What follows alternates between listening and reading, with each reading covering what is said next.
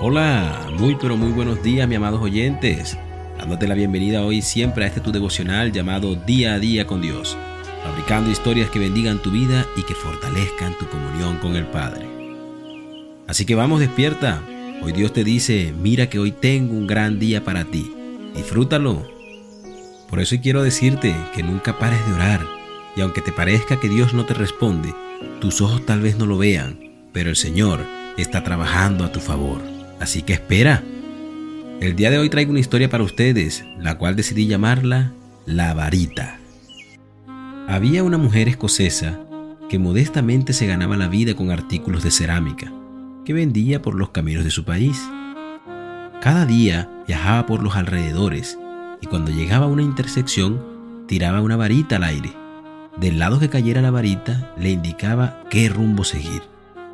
En una ocasión, un anciano se atravesó en su camino y al ver tirar la varita por tres veces consecutivas, finalmente le preguntó, Señora, disculpe, ¿por qué tira esa varita así? Dejo que Dios me indique hacia dónde ir, respondió. Entonces, ¿por qué la tiró tres veces? preguntó el anciano. Porque las primeras dos veces me señalaron malas decisiones. Esa fue su respuesta.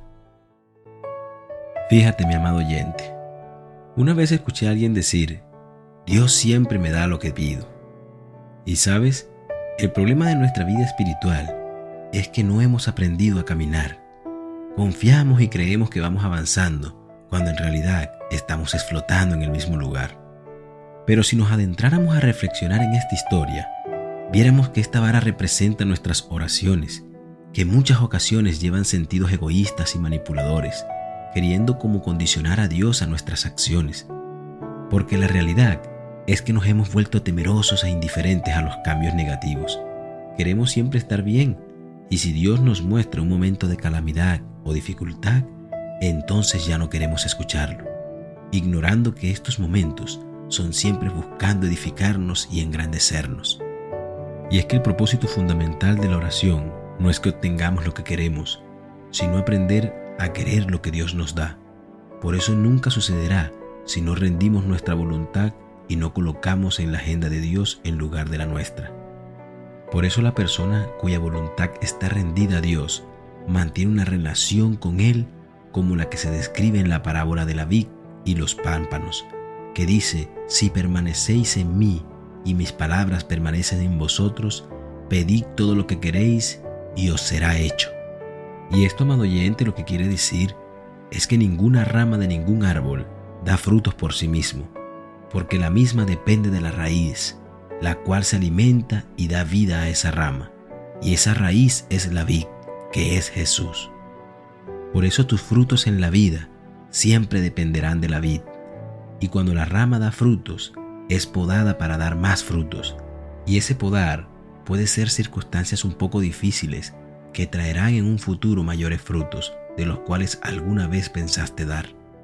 Por eso, amado oyente, si hoy estás pasando por momentos difíciles y estás orando pero sientes que no tienes respuesta, déjame decirte que la respuesta ya fue dada. Solo espera, porque el Padre está podando tu rama para que des más frutos. Así que no te desesperes. Recuerda que ninguna rama da fruto en un día. Espera, mejores cosas vendrán para ti. Por eso desde ya agradece y glorifica a quien ya te dio la victoria. De manera, amado hermano, que quiero dejar esta oración para ti. Amado Padre Celestial, oh mi Señor Jesús, hoy vengo a ti con cantos de alegría, de gratitud, porque sé que tú podas mi rama para engrandecer mi fruto, y esperaré en ti confiado y feliz. No me quejaré, porque hoy he visto que en medio de esto que vivo, tú ya me mostraste que soy un ganador. De antemano agradezco por darme lo que aún no he visto, pero que mis ojos verán en gran magnitud en el futuro. Amén y amén. Que tengas un maravilloso y hermoso día. Dios te bendiga.